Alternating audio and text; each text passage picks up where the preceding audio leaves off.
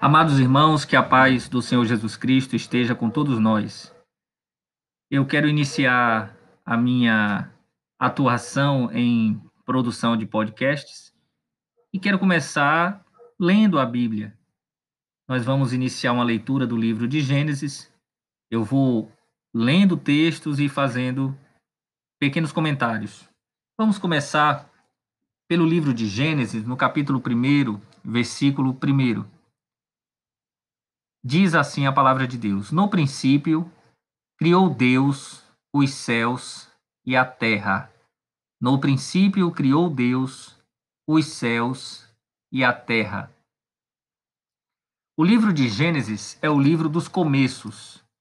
O nome, o título do livro, Gênesis, é uma palavra de origem grega que foi atribuída ao livro muitos séculos depois da sua elaboração, quando o Antigo Testamento veio a ser traduzido para o idioma grego. E a palavra Gênesis indica ou designa muito bem o conteúdo do livro, porque Gênesis é começo, origem, princípio, gênese. E o livro de Gênesis é exatamente isso. É o livro dos começos.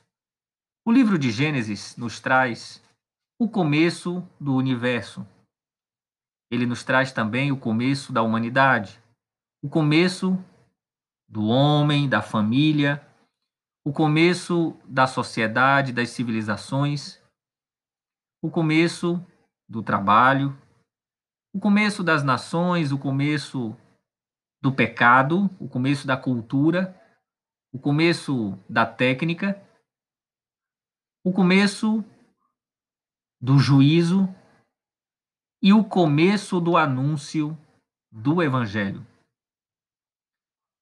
No versículo que nós lemos, em hebraico, a primeira parte seria Bereshit bara Elohim. No princípio, Deus criou. Bereshit significa princípio, no princípio.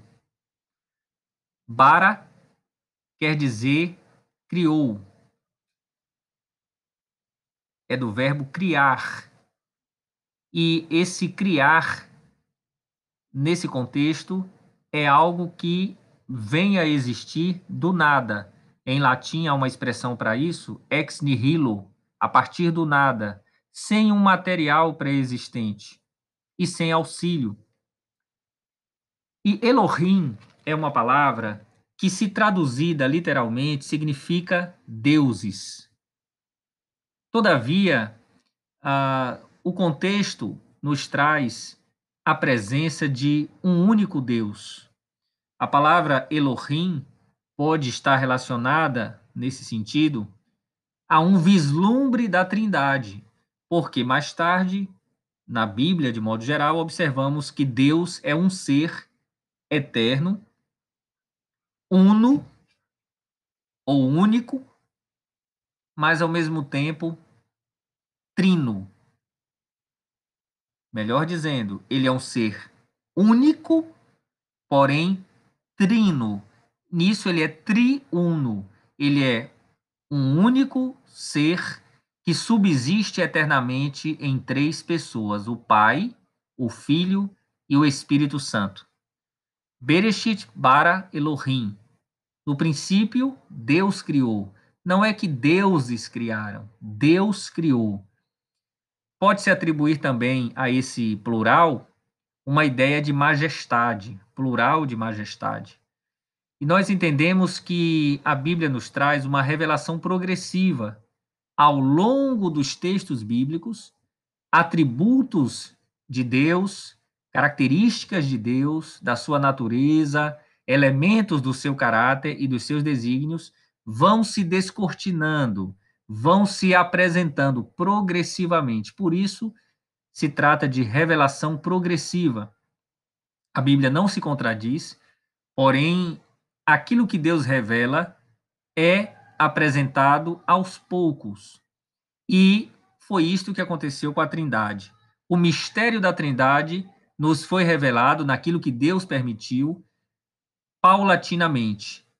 E aqui no primeiro versículo da Bíblia, que é o primeiro versículo de Gênesis, nós temos um vislumbre da Trindade. No princípio, criou Deus, Elohim, os céus e a terra. O livro de Gênesis é um livro muito importante para a raça humana, porque nos apresenta a origem do mundo, do homem e dos problemas humanos, mas também nos apresenta a solução.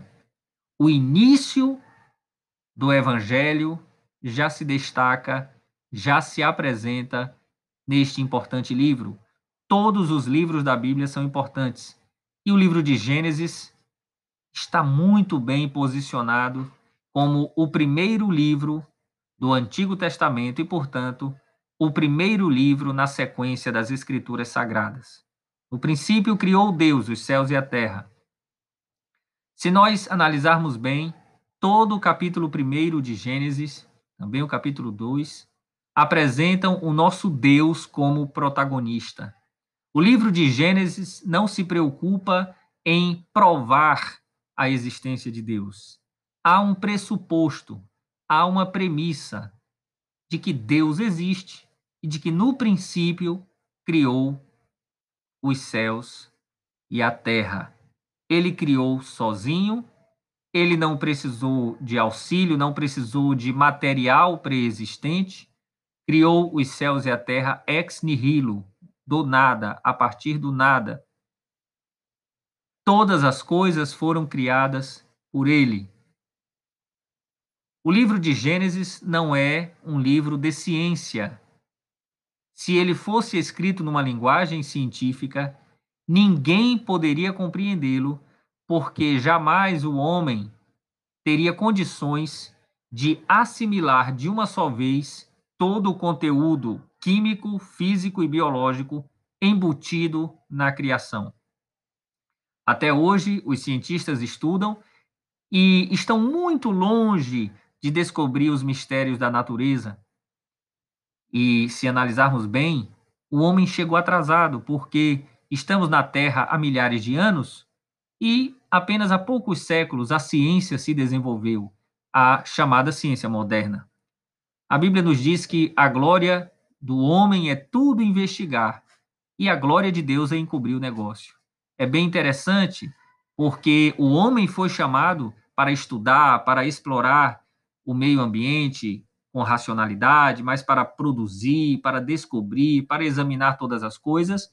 Todavia, há um limite ao conhecimento humano e a glória pertence exclusivamente ao nosso Senhor. O livro de Gênesis foi escrito a partir da inspiração divina, pela qual Moisés registrou aquilo que lhe foi revelado. E nos processos de elaboração, entre as formas de elaboração, está a reunião, a compilação de documentos e de tradições que chegaram ao conhecimento de Moisés, como nós veremos adiante. Ele mesmo faz referência a livros, a documentos de que tinha ciência àquela altura. Isso não anula a inspiração divina, porque o registro desses documentos, dessas informações, dessas tradições, é que foi inspirado por Deus. Deus é o protagonista. Deus existe e para que o homem seja galardoado, seja recompensado, seja abençoado com bênçãos especiais, ele precisa crer na existência de Deus e dele se aproximar. A Bíblia não procura provar a existência de Deus, a Bíblia parte da premissa, parte do pressuposto de que Deus existe. Ele é o Criador inteligente, transcendente, imanente, transcendente, está bem longe, imanente, está bem perto. E é um ser pessoal que criou todas as coisas, os céus e a terra, a humanidade, para estabelecer um relacionamento com o homem. Que Deus nos abençoe e que possamos meditar sobre todas essas coisas, sobre a natureza criada pelo nosso Senhor. A paz do Senhor.